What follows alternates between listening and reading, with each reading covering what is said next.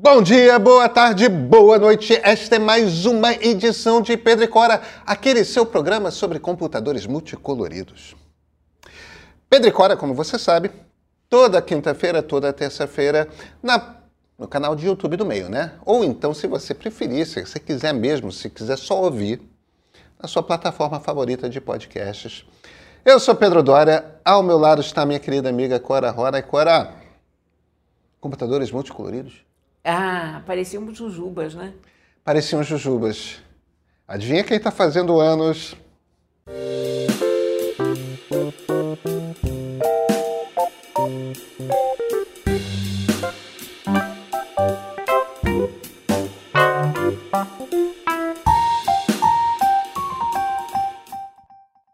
Clara, o Lisa faz 40 anos e o iMac faz 25.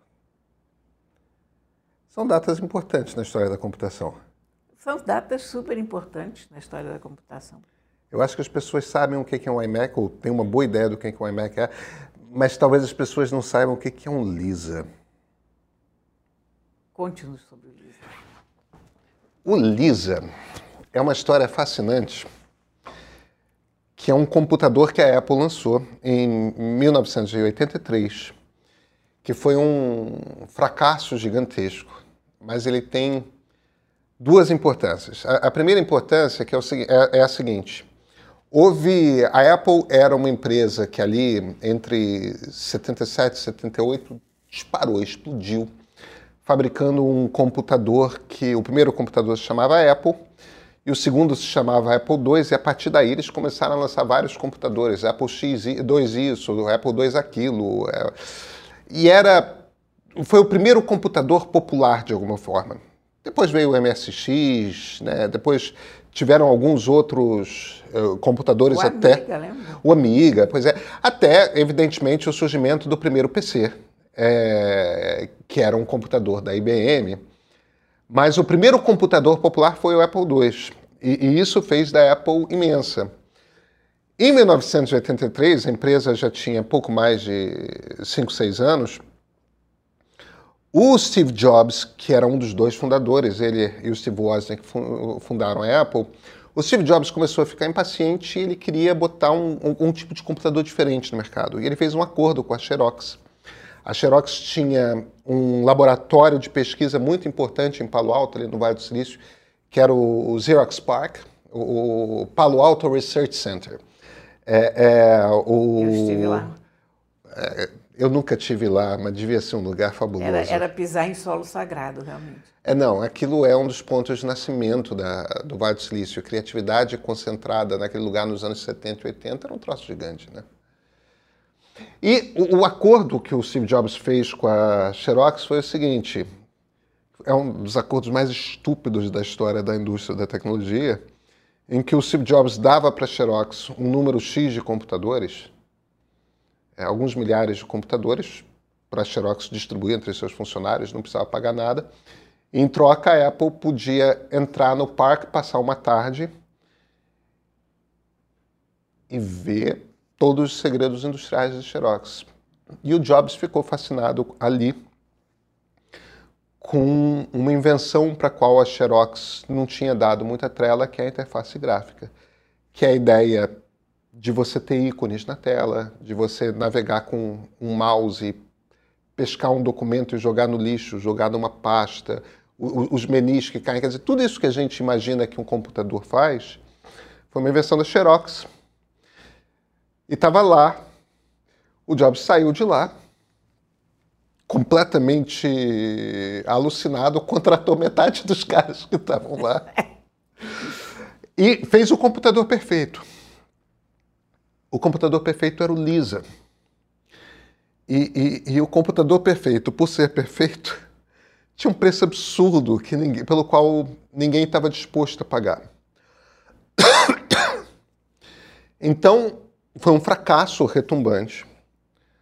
A Apple. Enfim, teve, teve vários problemas, que estava ficando tão caro o computador que aí, em determinado momento, mesmo o Jobs sendo o um dos principais acionistas da companhia, o Jobs foi expulso do projeto.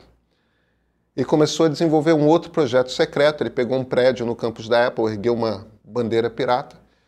É, é, essa é a lenda. E junto com um grupo de pessoas que ele juntou, ele começou a desenhar o, o Macintosh, que é de certa forma um filho do Lisa.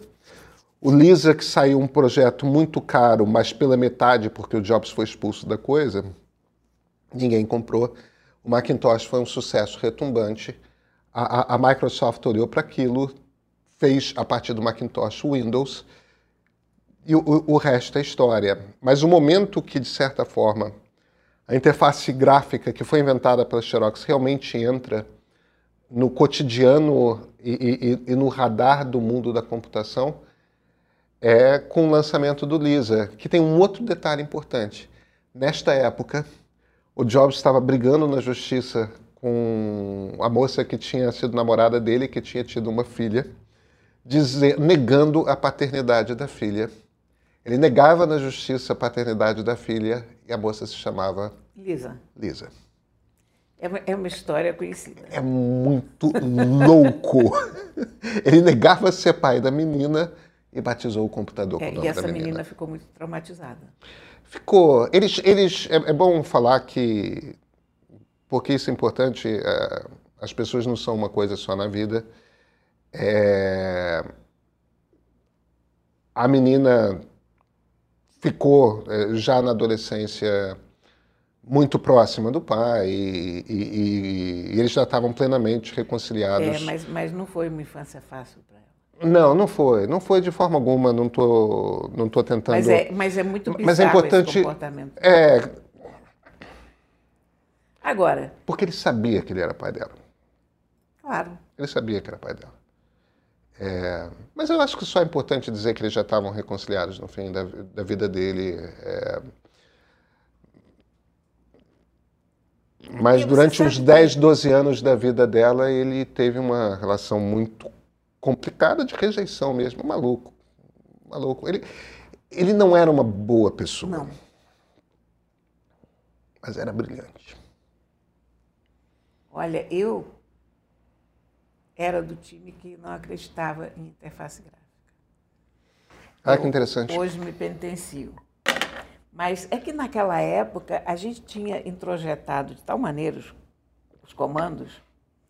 Ah, se queria pagar alguma coisa, você escrevia del arquivo. Os comandos eram muito simples, bastava você ser minimamente alfabetizado para saber aquilo. Só que não eram simples. Você vê que no Mas- momento que o Windows se popularizou, Sim, explodiu o eu uso. sei. Mas o, o que fazia a gente desacreditar de. A gente não, algumas pessoas, entre as quais eu me incluía, é que a computação era muito lenta naquela época. Então você conseguia trabalhar mais rápido. O pessoal todo de Unix, por exemplo, né, pessoal? a gente trabalhava muito mais rápido com interface de caracteres do que com interface gráfica. A interface gráfica teve que lutar contra uma, uma escassez de máquina ainda na, naquele momento. Era um- Primeiro tinha que ser um computador mais poderoso, mais caro. Era muito mais difícil você usar uma interface gráfica, muito mais demorado. Agora, o iMac, por sua vez, foi o primeiro computador que deu a gente a ideia de que o computador podia ser bonito. Né? É, essa, essa eu acho que é uma história também muito bonita de contar, porque o, o, o, o Vitor, é, CEO aqui do meio, nosso colega, estava lembrando de uma capa da Wired, é, pouco antes do Jobs voltar para a Apple, no final dos anos 90, que era a maçã da Apple, ainda colorida na época, em- envolta como se fosse numa coroa de espinhos. E, e o título era Pray. Pray no sentido reze. É, é, porque a Apple estava falimentar. É, é muito engraçado a gente lembrar disso, porque hoje a Apple é a companhia mais valiosa em valor de mercado da indústria ocidental. Eu, eu não tenho certeza se a Aramco, a, a, a, a petrolífera saudita, é mais valiosa do que a Apple, mas se a Aramco não for, É, a Apple é a segunda companhia mais valiosa do mundo, ou então é a primeira. E essa empresa, em 1995, 1996, era uma, era uma empresa falimentar, era uma empresa que estava em vias de quebrar. Eu, eu sempre fui usuário de Macintosh, eu uso computadores Apple e ainda uso desde os anos 80, desde o final dos anos 80. É, eu lembro do computador que eu tinha nessa época, era uma máquina muito vagabunda tinha que ter muito afeto pela, pela companhia para usar aquelas máquinas, porque eram muito vagabundas, soltava peça de plástico, era um troço assim horroroso. E, e tinha empacado. Então, eles fizeram um negócio que foi, em essência, eles precisavam de um sistema operacional moderno é, e eles não conseguiram desenvolver em casa um sistema operacional moderno. Então, eles foram comprar no mercado, tinham dois um era o BOS, de um cara chamado Jean-Louis Gasset, que tinha sido executivo da Apple na Europa e, e, fundou essa empresa B. E o outro era o NextOS, que era da Next, que o Steve Jobs, tinha é. fundado é, quando saiu da Apple. O Steve Jobs fez duas coisas quando saiu da Apple. Fundou a Next para fazer computadores para o mercado de educação, que tinha esse sistema operacional chamado Next, e comprou a Pixar é, é, que era um estúdiozinho que fazia umas máquinas para desenho animado em computador. É, que como e aí num determinado momento ele começou a incentivar o pessoal a fazer uns desenhos animados eles sabe, mesmos. Você sabe que foi uma das pessoas que eu gostei de entrevistar foi John Lasseter. Então, que é o fundador da Pixar, é. né? É... Era uma figura muito divertida. Ah, eu tenho certeza, eu tenho certeza. Mas o Jobs, então, volta para a Apple porque a, a, ele convence a, a, Apple que é mais negócio comprar o, o, o, sistema operacional da Next, portanto, comprar a Next, a empresa dele, do que comprar a do Jean-Louis Gasset. E é uma coisa curiosa que o Gil Amelio, que era o CEO da Apple, viveu a ilusão de que ele estava comprando uma empresa, sem ter noção de que o Jobs ia chegar lá e dar um golpe de Estado. era coisa assim, tipo. Ele era uma piada. Só, né? é, não, esse cara era um horror.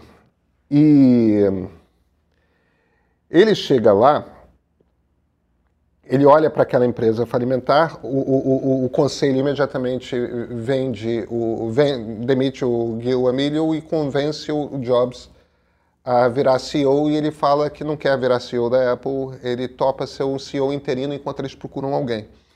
A primeira coisa que o Jobs faz é o seguinte: ele olha para uma quantidade imensa de modelos de Macintosh que a Apple fabricava e fala: a gente não, não pode se dar o luxo de ter tantos computadores, então a gente vai ter quatro computadores. Aí ele fez um quadro assim com uma cruz. Em cima ele escreveu uso pessoal, embaixo ele escreveu uso profissional. Aí, numa linha, ele escreveu portátil, na outra linha escreveu profissional, é, é, de mesa. Quer dizer, a ideia era ia ter um computador portátil pessoal, um computador de mesa pessoal, um computador portátil profissional, um computador portátil é, de mesa profissional. A Apple só ia ter quatro modelos. E ele decidiu redesenhar por completo a ideia do que, que um computador era.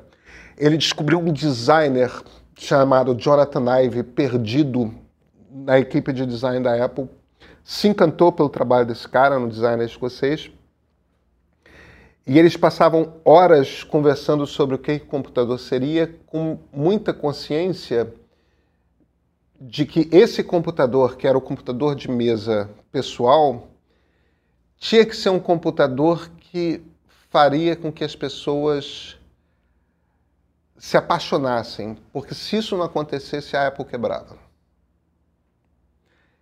Eles entregaram um computador que era uma peça só, uma peça única, tipo o, o, o monitor, o CD, é, é, o, o, tudo estava naquilo do qual saía um fiozinho só para ligar para o teclado e o, e o, mouse ligava no, no teclado.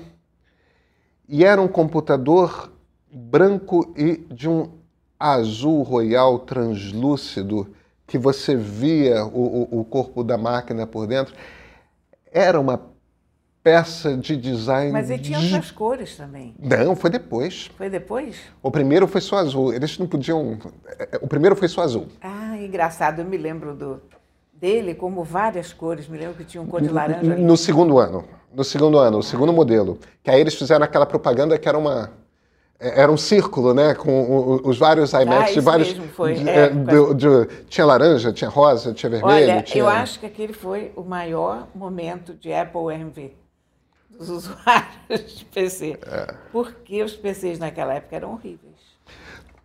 Os Macs eram horríveis. Aliás, os Tudo... computadores eram muito feios. É, uma das propagandas da Apple eram. É, é, é, uma das propagandas da Apple na época era assim: beige. Why it has to be beige? Tipo, é, bege. É bege. É isso mesmo, lembro disso. Porque tem de ser bege. É isso mesmo. E, aliás, o meu era preto. É bem, sim, mas é que a maior porque, parte... Não, porque o meu era um computador singularmente bonito da Panasonic. Porque que, todo mundo fazia computador nessa olha, época, né? que não, é, mas é engraçado porque a Panasonic não chegou a, a se criar muito como fabricante de computador, ou pelo menos aqui no Brasil nem chegou, né? Foi um contrabando bem contrabandeado naquela época, mas tinha o melhor teclado que eu já experimentei. E para mim o computador é tela e teclado. O que tem para trás é irrelevante, quer dizer, não é muito irrelevante, mas a tua interface com o computador, o, o teu ponto de contato com o computador é o teclado e a tela. Então, esses têm que ser os melhores possíveis. Né? E o melhor teclado que eu tinha usado até aquele momento era o, o do Panasonic. Aliás, o, o, da Apple era muito ruim. O, eu não gosto dos teclados da Apple até hoje. É... Mas Sempre eu sou. Foi um ponto fraco. E o mouse era péssimo. Eles tinham um mouse redondo. é, era... aquele, é, o, o, aquele mouse da é, do iMac era um ponto era, era um, era um ponto, fraco, é, um ponto fraco. Ele, ele como interface ele não funcionava bem, mas ele era lindo como objeto. Tempos depois, eu vi numa loja lá nos Estados Unidos vários deles transformados em aquário. É que, é, que é uma coisa que começou com um computador que eu tenho até hoje. Eu ainda não tive coragem de fazer isso, mas eu devia eu tenho o Macintosh SE, né, que é um dos modelos ah, originais, aqueles, que é que já era também essa ideia de um modelo único, muito bonitinho. E, e, e, uma vez eu vi na redação da Wired, justamente em São Francisco, isso antes dos Jobs voltar para para Apple, eu, eu, vi um, eles chamavam de é, é, é, Macquarium. E tinha uma ah, empresa, e tinha uma empresa em São Francisco que que pegava os Macs antigos e, e, e botava um aquário lá dentro. Era, era, era, muito moda isso na Califórnia em algum momento, né? Porque é um tamanho bom de aquário de beta. Não é bom, coitados dos betas. Na verdade, quando você. É uma tela de 9 polegadas. Quando você começa a ter aquário e betas, você sabe que isso é uma lenda, né? Coitados. Os bichos são vendidos em aquários do tamanho de um jarro. Eles precisam de espaço também. Mas era lindo, né? Porque essa loja que eu cheguei tinha esses a IMAX com os betinhas lindos dentro. Nadando, tá? É, pois é. Eu mas... só não comprei porque estava lá e eu estava aqui. Não tinha como trazer aquele, um aquário dos Estados Unidos também. Era muito extravagante, né? Você conseguir trazer é, uma coisa daquelas, mas... Justiça seja feita, esse aquário de SA que eu vi na, na Wired tinha luzinha, tinha plantinha... Não, várias coisas, mas... mas não tinha peixinho. Ah, bom. Não tinha peixinho. Eles... Não, ou você poderia botar lá sem os peixinhos muito miúdos, eventualmente, fazer um, um aquário plantado, né? É, mas, enfim. Que é um conceito muito bonito. Mas, mas o, o iMac teve. É, é, é, engraçado, isso é uma das coisas que se perdeu. Esse I de iMac é porque uma das coisas, da, a parte da propaganda dele era o seguinte: a internet tinha acabado de estourar, inclusive nos Estados Unidos. Ainda era uma coisa muito recente. E para as pessoas que tinham um computador, é, é claro que para a gente não era uma questão, mas para quem usava PC, é, você tinha que instalar uma placa de modem. Você tinha que ligar o fio do telefone. Você, para muita gente, aquela coisa de como que eu entro na internet era uma coisa misteriosa. O iMac era o Internet Mac. Ah, isso mesmo. É. Era o, o, o Mac que já vem pronto, você só liga, disso. clique, que é- são aqueles fiozinhos é, É é, de, de- Aqueles jacks, né? é, exatamente, que era muito, é, que era ainda incomum em telefone. RJ11? Qual É, é o- que era o RJ11. O Ethernet é a mesma coisa, só que um É, pouco que é maior, maior, um pouco é. maior, né? Mas RJ9, 45. RJ45, o Vitor está dizendo. É, que era o... Mas já começava a aparecer no Brasil é, telefone com, com aquele tipo de cabo. E, e- e era esse computador que você abria e clique. É, é, você só ligava o fio do telefone lá e pronto, ele já estava o preparado para a internet. Do, do Jobs, nessa coisa da, da Apple, eu acho que é, acima de tudo, o design e a ideia de que tem que ser fácil de usar. Essa ideia não existia. Quer dizer, e não existia a um ponto quase ideológico. Porque era a época em que o PC era um pouco uma tribo, em que as pessoas construíam seus próprios computadores, que as pessoas gostavam de fazer isso. Gostavam de. eram os escovadores de bits, lembra? Claro que eu lembro. Então, as, as pessoas que curtiam o computador curtiam a ideia do hardware, a ideia de montar seu computador, de comprar um case, de comprar as placas, de trocar placas eventualmente, de fazer upgrades. E o que o Jobs percebeu é que essa cultura era linda, mas se a indústria dependesse só disso, não ia em frente, porque era uma cultura muito limitada. É, não, é Era um nicho. É, é- é importante a gente lembrar, inclusive, que o, o- o Jobs nasce literalmente dessa tribo. É. O, o- o Apple I que ele, o Wozniak fez, o Wozniak muito mais do que ele, é, era exatamente isso. Era uma placa de coisas de madeira. madeira, é. é uma placa de madeira é, em que eles compravam o- a placa, isso e aquilo. Eles montavam um computador é, é, é, muito do zero. É, o é, o Woz escreveu o, o sistema operacional daquele Era uma computador. coisa feita à mão. Era uma coisa, feita à mão. era uma coisa feita à mão, porque você não tinha nem comprar gabinete, essas O coisas. negócio é que se ficasse só entre essas pessoas, não se criava. É- Era um hobby, É. não era, Exatamente. não era uma coisa. Não era indústria de massa. Não era indústria de massa. E o Jobs tinha uma, uma expressão que ele usava que eu acho que é importante para entender esse universo ou como ele pensava esse negócio, que é o, o, o computador is, is- is a bicycle for the mind, né? É uma, é uma bicicleta para a mente. É, é, uma, é uma ferramenta que permite as pessoas irem mais longe. Era nesse sentido que ele, que ele usava a, a expressão. E, e ele queria, ele sempre quis que computador fosse para muita gente, que fosse uma coisa muito popular, que fosse uma coisa de mercado amplo. Ele tinha essa habilidade de,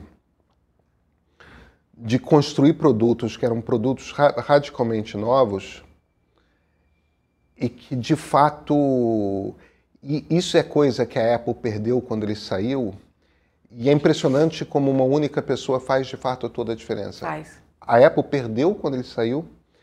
Quando ele voltou, a Apple volta a ser revolucionária. É, a, a Apple volta a ser uma empresa que abre mercados novos. Né, que faz com que. Ela não é nem abre mercados novos, porque a, Apple nunca foi, ainda mais sobre o Jobs, a Apple nunca foi, com exceção talvez do computador pessoal, que de fato eles estavam ali entre os primeiros a criar computadores pessoais. A partir daí, a Apple nunca foi uma empresa que inventava as coisas. Nunca foi. Ele não é um inventor, ele não é um criador de coisas novas. Então, já tinha interface gráfica, a Xerox fez. Mas ele sabia como fazer, encapsular aquilo num produto que as pessoas iam querer. E a partir do momento que ele fez isso, aí a Microsoft vai e faz o Windows porque tem mercado. É, assim como a ideia de que um computador pudesse ser realmente um produto de massa, isso é o iMac que faz. A, a- grande explosão final que faz com acho que todo mundo passe a ter computador é quando o iMac tira o medo por completo das pessoas que não gostavam ele de escovar. Era, ele era inofensivo. Ele era inofensivo. A cara dele era. Ele era. Ele era simpático. É, era coisa de alguém que tem uma empresa de desenho animado, né? Ele era fofo. Era isso. É isso. Assim como já tinha player de MP3.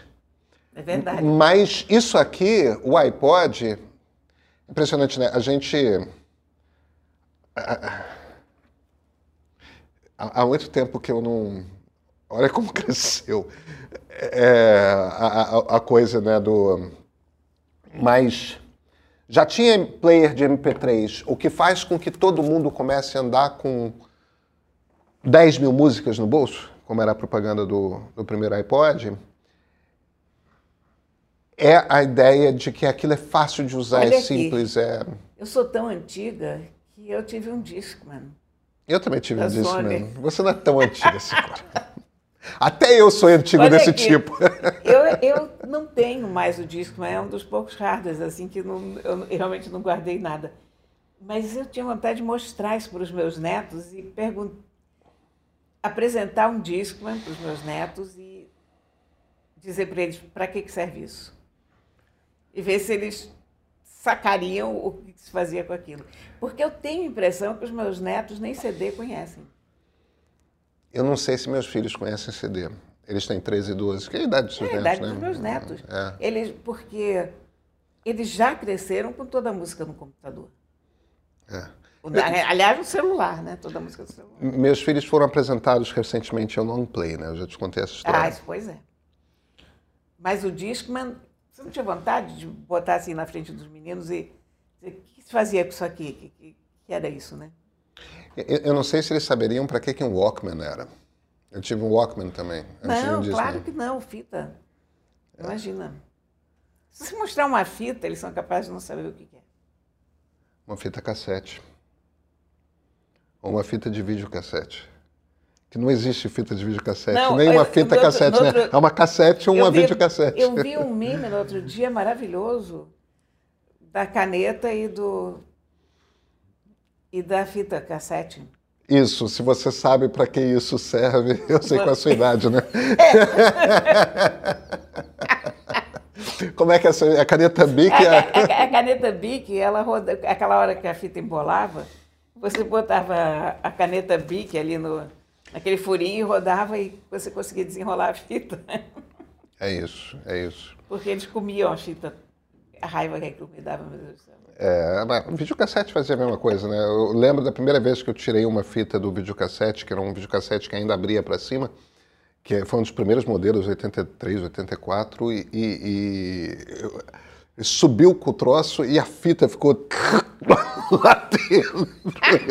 Ai, cacete, a multa que eu vou pagar no videoclube pra, por causa do estado dessa coisa. Consegui, metendo a mão na fita magnética, tirar do cabeçote. Olha, nós sobrevivemos a tudo isso, hein? É, é. Eu lembro, eu lembro de uma. é, a gente usava fita cassete para. Eu não tinha computador, mas um amigo meu tinha um MSX, que é o computador no qual eu jogava jogos da Konami. E, e a gente copiava software pirata em fita cassete, né? E eu desviei umas fitas cassetes do meu pai com, com um monte de Wagner gravado. E era uma coisa muito engraçada, porque eu imaginava que quando você joga, gravava um software em cima, que ele que ele apagasse o áudio. E não. Quando eu botava os softwares para carregar na RAM do computador, então a fita tinha que girar para carregar o software no- na, na- RAM do computador. Enquanto a fita estava girando, ficava tocando Tristão e Isolda no fundo. Era muito engraçado. Eu, eu acho que metade ou três quartos das pessoas não sabem nem do que, que eu estou falando, mas enfim, você sabe. Eu sei. É, O iMac foi muito, muito importante. O iMac está fazendo 25 anos e Olha, e passou muito rápido. Eu sei que todo mundo que chega na minha idade diz isso. Mas é verdade, passou muito rápido. E eu tenho saudade daquele computador, sabe, do iMac. Eu nunca tive um, mas eu achei ele muito bonito. Realmente foi, foi um dos objetos importantes da minha vida, no sentido de olhar para aquilo e ter uma percepção diferente de um produto com, com o qual eu já estava muito familiarizado.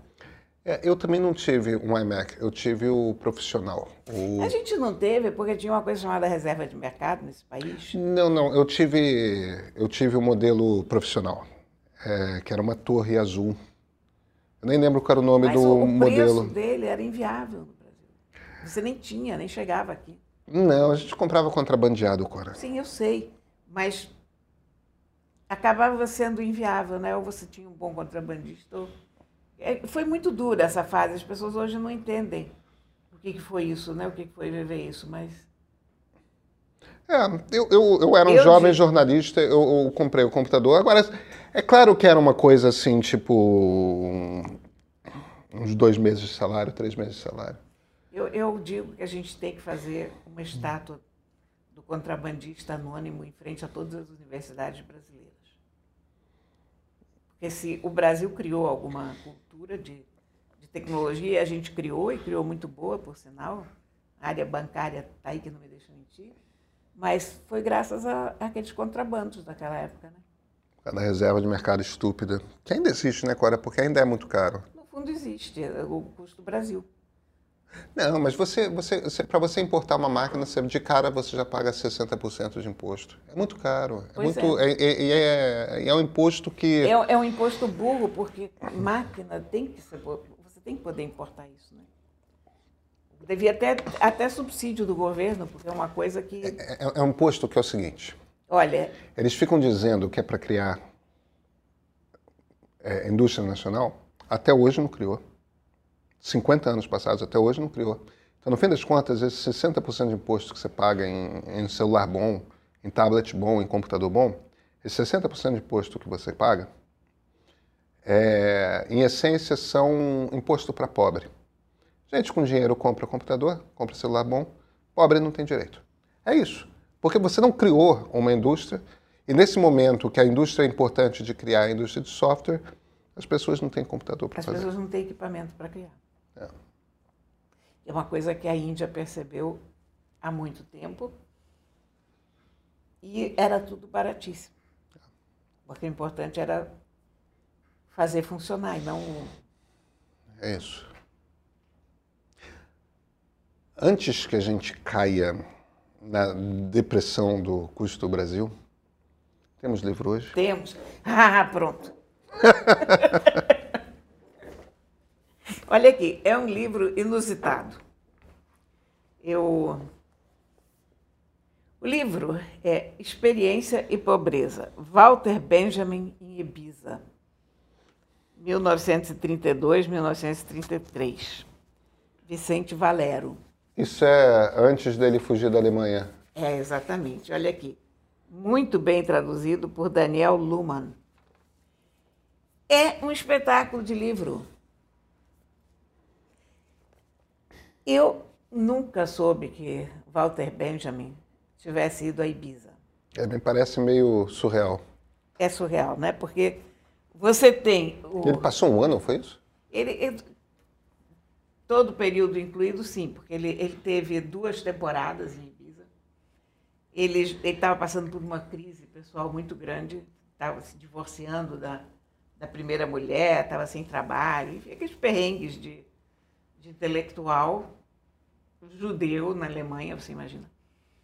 E ele encontrou com, um amigo na rua, e esse amigo disse que estava indo para a Espanha, para uma ilha chamada Ibiza.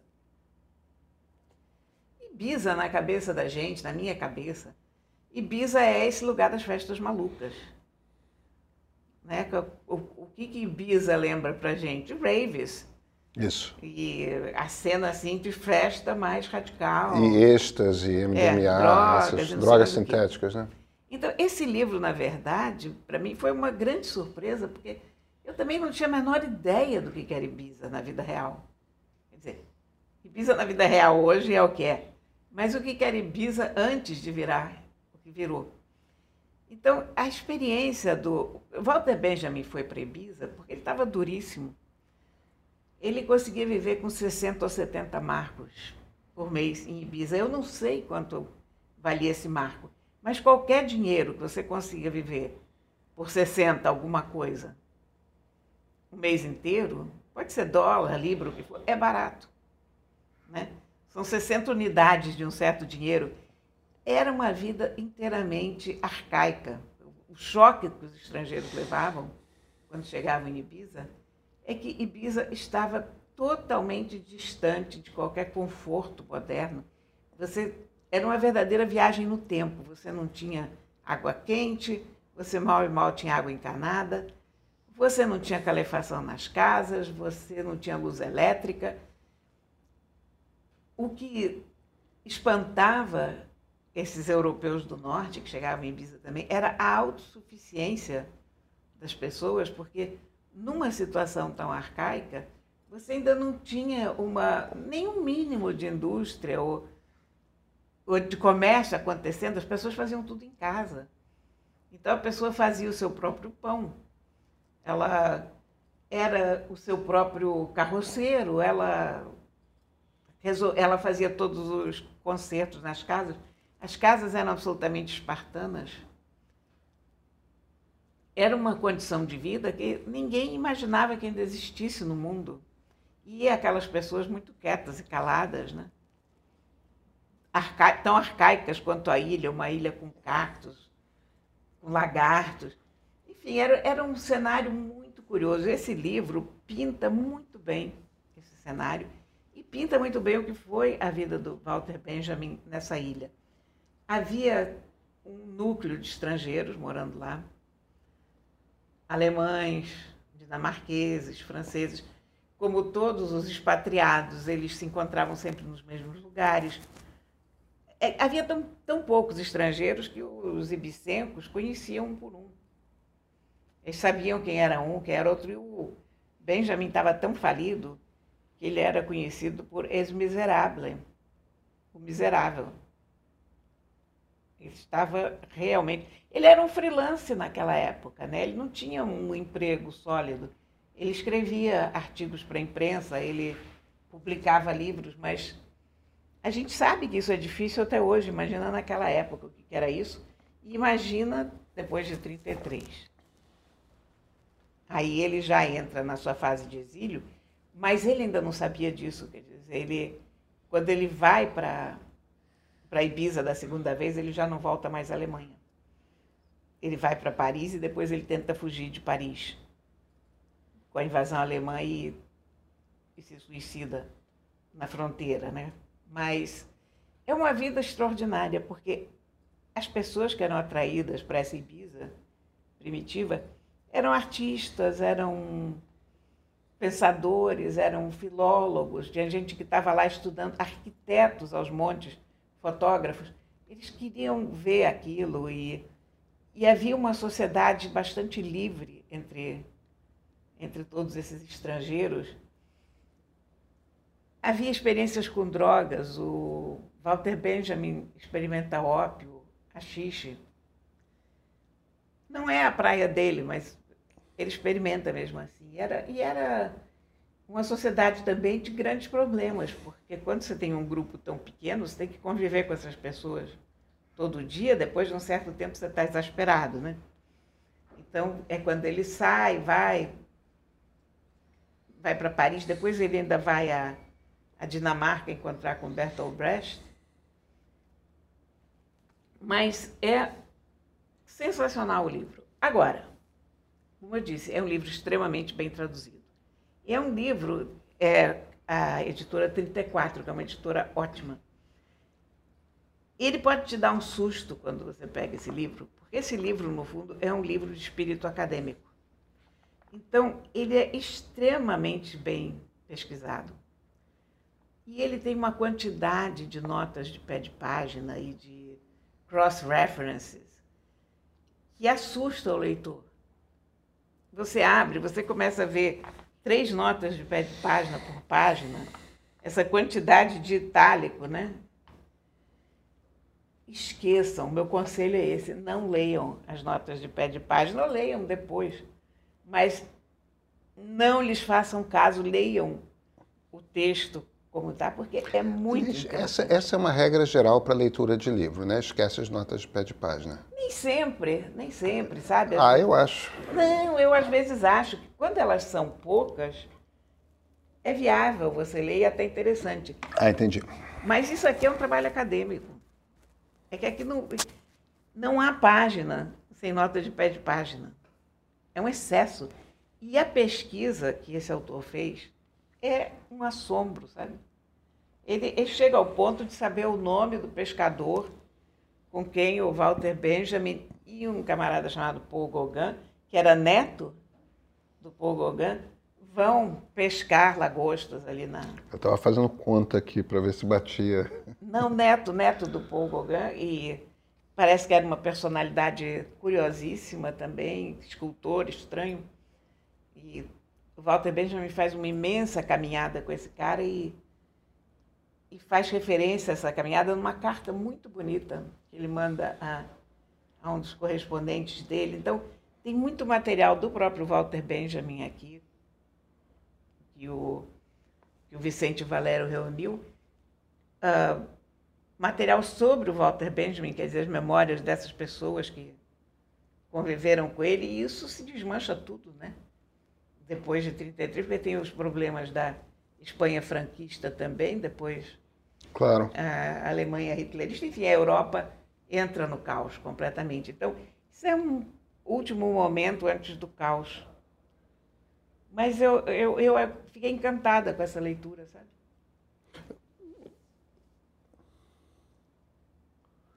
Era, era um ambiente, porque tem tem esses momentos, né? É, o, o, o,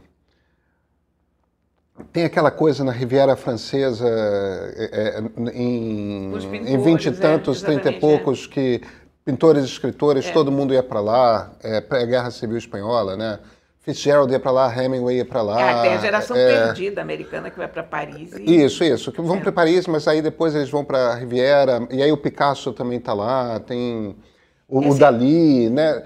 Tem, tem essas coisas, é, é, tem esses momentos que as pessoas se encontram nesses lugares. E, e, a Riviera não era um lugar glamuroso como passou a ser depois, né? É, é, é era um lugar que ainda era razoavelmente barato. Assim como tem um momento ali nos anos 60 que todo mundo vai para a Grécia, Leonard Cohen está lá, tem um bando de. É, é, que eram lugares que hoje são mas, em geral, são, são momentos. A Índia de, dos anos 70. A Índia dos anos 70. É, é, aí, bando de músico vai para lá, é. né? O, o, o, ponto aqui ao, ao qual eu estou querendo chegar é.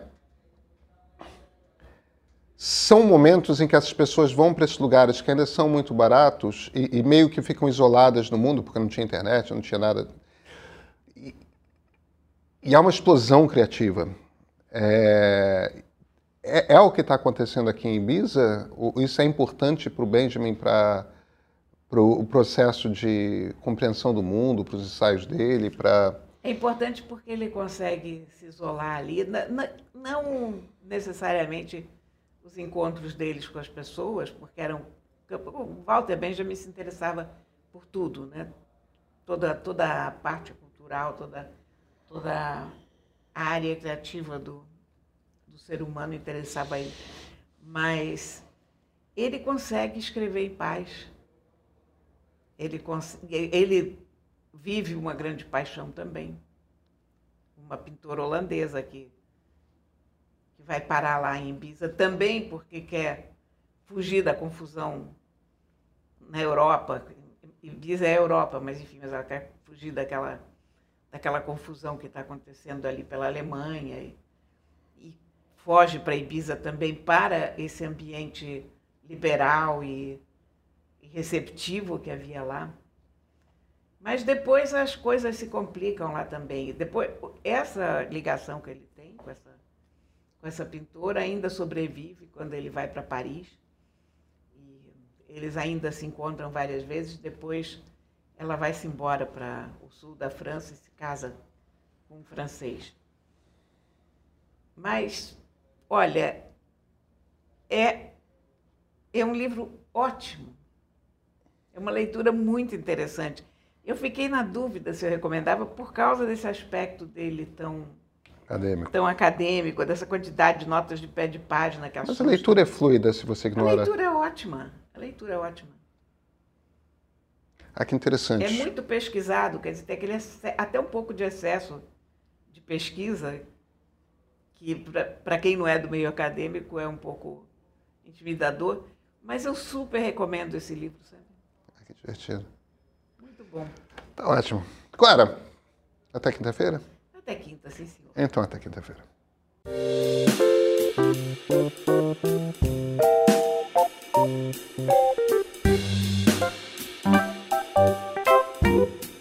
Thank you.